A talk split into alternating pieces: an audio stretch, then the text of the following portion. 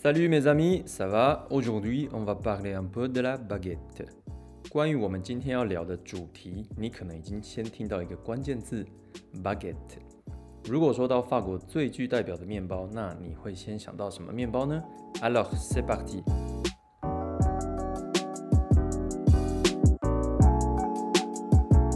不知道你有没有在电视或电影上看过这样的一个画面：一个打扮体面的俊男或是美女，手里呢抱着纸袋包着的长棍面包，或是把它夹在手臂走在街头的景象，手指上可能还叼着一根烟，好像长棍就是穿着的其中一个配件，完全的无违和感。如果你走在法国街头抱着两根长棍，可能会让你整个人的时尚感提升了不少哦。长棍面包的法文呢叫做 baguette。它是阴性名词，所以定冠词呢会用 la，完整一点就念 la baguette。法国人对于长棍面包有多疯狂呢？他们的政府啊，甚至还制定了长棍面包制作应该要有的长度、重量和材料的规范。你可以想象一下，政府规定肉霸崩只能用某个部位的肉，一定要用某种酱油，还有一定要加红葱头之类的这种概念，就是这样的疯狂了。我曾经看到法国一个电视台叫 TV5，那它有一段旧报道，因为那画面就是感觉蛮旧的，可能是一九八几年代的吧。那一个接受访问的面包师傅他说，长棍的制作啊，在不同的烘焙坊可能会有不一样，有一点不太一样的规格，长度大概会从六十五到八十公分左右，重量呢大概会在两百五十克到三百克之间。那顺道一提，这边讲的长度跟重量。是指烘烤前的生面团，因为烘烤之后水分会蒸发嘛，所以大概重量会再减轻个十五到二十 percent 左右。在二零一九年的时候啊，法国总统 Emmanuel Macron 他已经呢正式向联合国教科文组织叫 UNESCO 申请了，把长棍面包列入非物质文化遗产。所以由此可见，长棍在法国人民的心中呢占有非常重要的地位。它不只是一种呃物质上的需求，它也是一种精神粮食，可能还是一种时尚。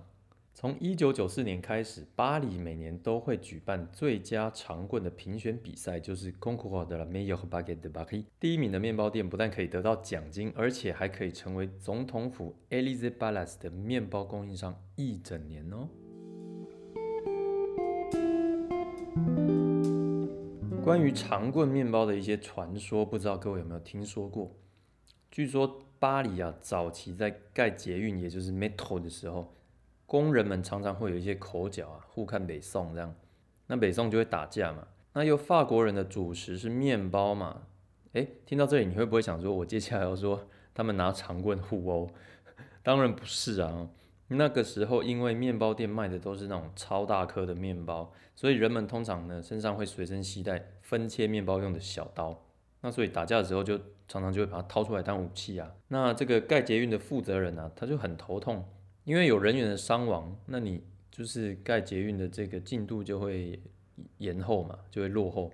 所以他就去拜托面包店，看看是不是可以发明一种方便人们直接用手撕下来吃的面包，也就是长棍本人呢。啊，不过我觉得哈，这个说法是不太合逻辑啊。因为如果要打架，在工地还怕没有工具可以拿来用吗？那第二种说法呢，是说拿破仑为了解决军队远征方便携带的需要，定了一条法律规范，说面包要做成长条形的。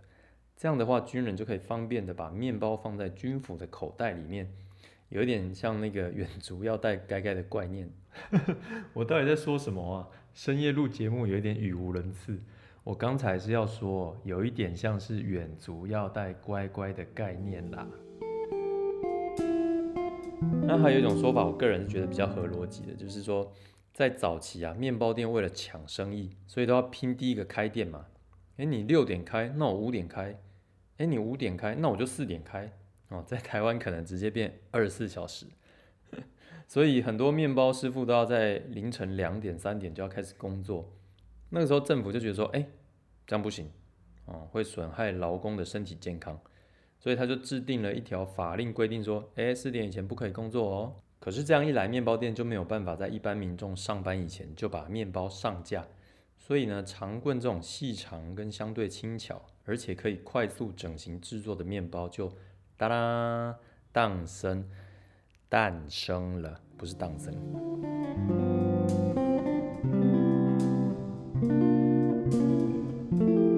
在法国呢，卖面包的店叫做 La Boulangerie，那卖糕点的店叫 La Pâtisserie。通常啊，烘焙坊会同时卖面包跟糕点。所以大部分你会看到招牌把这两个字写在一起，就变成不让是黑白底色黑。我记得第一次到烘焙坊呢，要去买一个长棍，因为想说来体验一下这个经典的法式风情。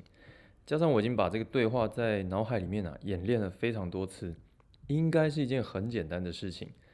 走进店里，照惯例先来句 Bonjour，然后呢，店员小姐就问我说 Bonjour Monsieur，qu'est-ce que vous voulez？她说先生你好，你需要什么？我就回答说，Je vais vous prendre une baguette, s'il vous plaît。我想买一支长棍。那店小姐又问啦，Une baguette ordinaire ou tradition？然后我就愣住，想说，哎，不对啊，他怎么会这样回答？他应该要回说，好的，还需要什么之类的东西才对啊。他怎么会回答了一个好像反问了我一个二选一的问题？当时我就听不懂，就慌了，我就赶快看一下他后面的面包架，然后我就更困惑了，怎么好像有很多长得很像长棍的东西，但牌子上写的字又很小，我看不到。那最后我就灵机一动，回他说：“啊，une baguette classique, s'il vous plaît。”就是意思就是经典长棍。然后他看我就是一副就游客样嘛，所以他就带着浅浅的回笑说：“D'accord, j'ai compris。”意思就是说啊，我明白了。后来我才知道呢，因为长棍是一个大家族，baguette 算是长棍系列造型的一个名称嘛，所以底下还有分几种系列，像是通常拿来做法式三明治。然后长度只有一般长棍的三分之一左右的叫 Dijonite，啊，或者是外形比较瘦但吃起来比较脆口的叫 fiselle，还有味道呢跟外皮比较粗犷的叫做 Tradition。那这些都是长棍家族的成员哦，只是呢依照用途或是原料的不一样，又给了不一样的名称，让客人跟结账的店员可以清楚的辨识。这样，我印象中一支完整长棍的价格大概落在零点九欧到一点一五欧左右吧。那如果你觉得一整根的长棍太长了，吃不完，你也可以跟店家说 u n demi baguette s'il vous plaît，这样好话半斤就好，谢谢。的面包文化吃习惯了有包馅料的面包，或者是说这个有加奶啊、蛋跟油的这种吐司，大部分呢就是在追求柔软的口感，也很习惯直接就拿起来吃了这样。所以刚接触像是长棍这种只有水啊、面粉跟盐巴成分单纯的面包。一时之间呢，会不知道怎么吃，甚至还会觉得说，哎，不好夹。长棍面包常见的吃法，第一种就是用来佐餐。这种面包的功用，它就跟白米饭一样，是拿来配着吃的啦。那你到餐厅呢，点了一道主餐，用手撕一口大小的面包，然后沾一点盘子里的酱汁来吃。主菜吃完，如果盘子的酱汁还有剩，那再用面包呢，把这个盘子的酱汁给它抹干净吃掉，表示呢对厨师最高的赞赏。这样子。另外一种在早餐或是下午茶常常会见到，叫做 tatin 中文翻译成叫做塔丁面包，就是把长棍切片以后呢，如果你抹上果酱，那你就叫 tartine de confiture。